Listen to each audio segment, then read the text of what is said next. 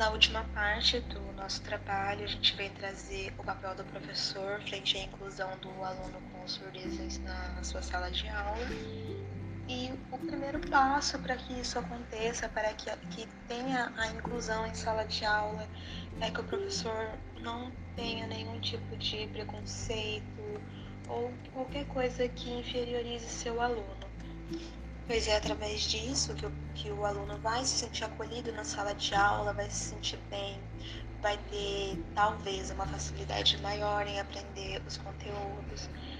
E num segundo passo, o professor deve também ter conhecimento da Libras, da linguagem de sinais, pois é isso que vai trazer para o aluno também uma maior facilidade em aprender, em interagir com a turma.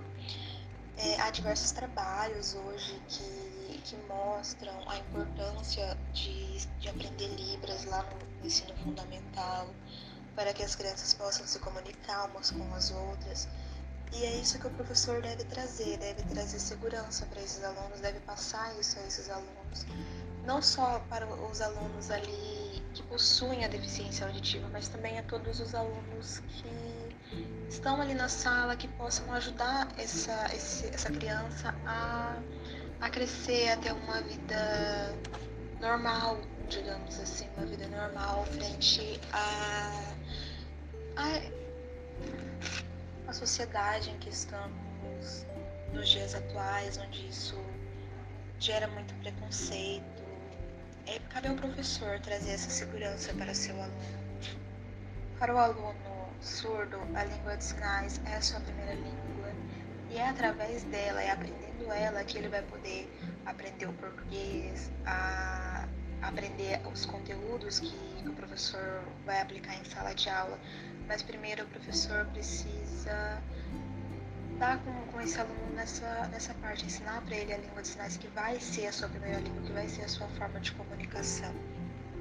E aí, após isso, que ele vai aprender a forma escrita, né? aprender a, a língua portuguesa e, enfim, outras línguas aí que, que ele queira aprender.